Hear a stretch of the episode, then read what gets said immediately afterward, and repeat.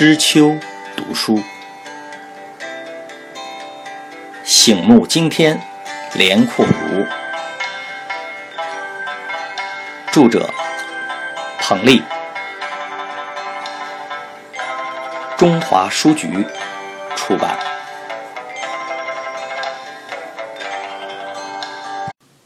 二十五，连阔如广告社名声显赫。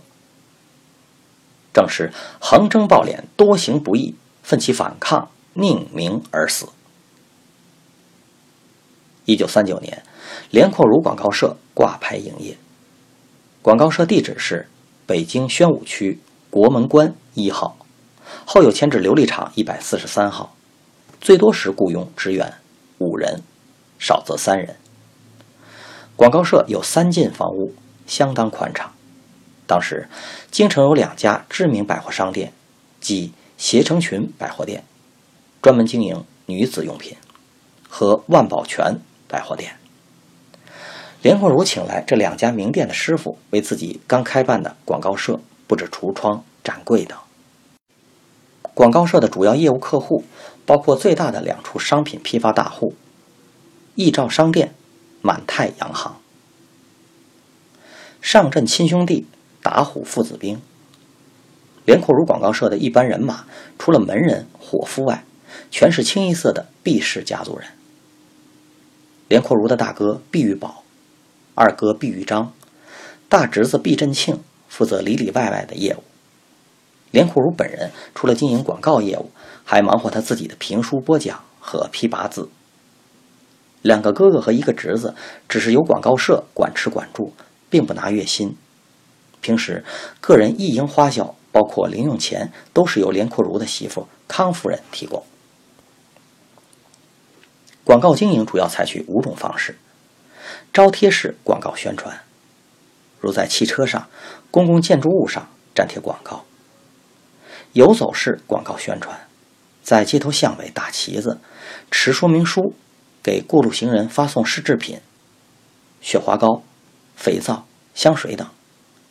影院灯光式广告宣传，承包影院霓虹灯、招牌、灯箱等；报刊式广告宣传，在报刊上刊登房屋租赁、买卖、商务出兑、寻人启事、法律纠纷、生日婚庆、图文吊丧等等各类广告；电波式广告宣传，在各个广播电台承包时段插播各种广告。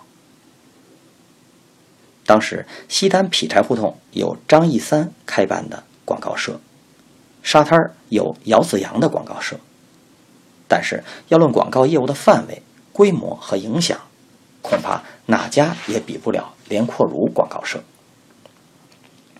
连氏广告社号称京城同行头一钩。正因为如此，连阔如才被推举为北平广告社同业工会理事长。张义三、徐阶元、徐少廷、周立琛、沈佑臣等人理事。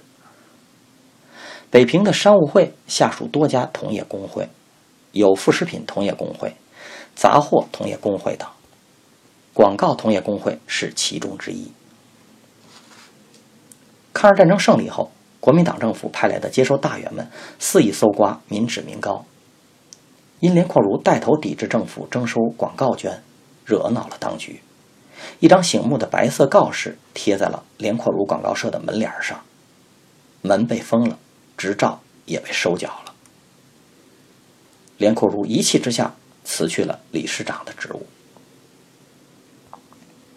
一九四七年，经营了整整十年的连阔如广告社被迫停业，连阔如便改弦更张，开了一个联记杂货店。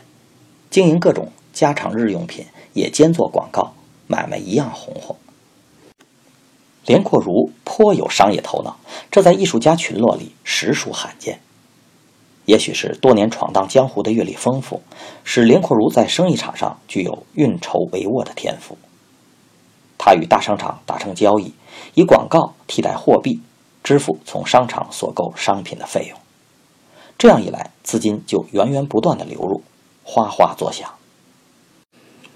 另外一个永流不止的巨大财源，就是在广播电台包租下来的四十分钟时段。广告词由连阔如的大侄子毕振庆草拟，由连阔如自己播发。一经评书大师有磁力的嗓音播发，广告效力就变得巨大无比。二十世纪三四十年代，北平的广播电台共有多家，如位于王府井帅府园的燕声电台，东郊民巷台机厂南口英国办的增茂电台，北口意大利开的百利威电台，以及中国广播电台、北平胜利电台等。在这些广播电台都开设专门的评书节目时段，并插播广告。王杰奎说。包公案，品正三说隋唐，袁洁英说舞女七真，赵英坡说聊斋，段星云说济公传，连阔如说三国、东汉。由于连阔如的名气大，北京人没有不知道他的，因此他做的广告也值钱，可谓财源滚滚。就说广告社的知名度吧，外地人写信。来不用写具体的地址，就只写“连阔如广告社”六个字就行，邮递员就能把邮件送到。